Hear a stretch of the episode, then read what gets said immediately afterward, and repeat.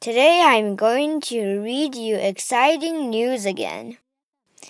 Today's topic is Some schools bans parents from using phones at school gate.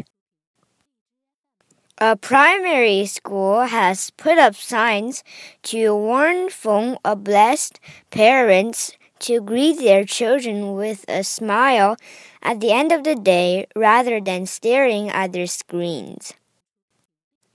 It has become a common sight at the school gates to see children running up to their parents, only to find them engrossed in composing a text message, a phone call, or strolling through Facebook. The signs say, Greet your child with a smile, not a mobile, and feature a figure with mobile to their ears crossed out in a red circle.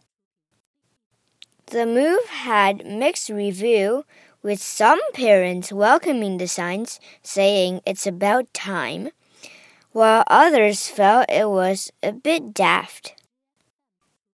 英国一所小学树立了告示牌，警告手机控家长们 晚上接孩子放学时，要面带微笑迎接自己孩子，而不是盯着手机屏幕。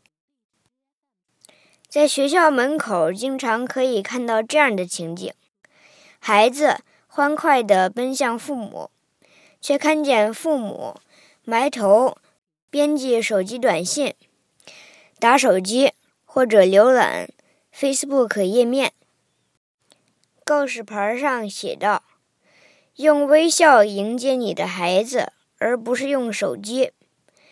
告示牌上还画着一个人把手机贴在耳朵上的图示。这一举动反响不一样，有些家长欢迎这些告示牌，表示是时间提出这个了；而有些家长却觉得这种告示有点胡闹。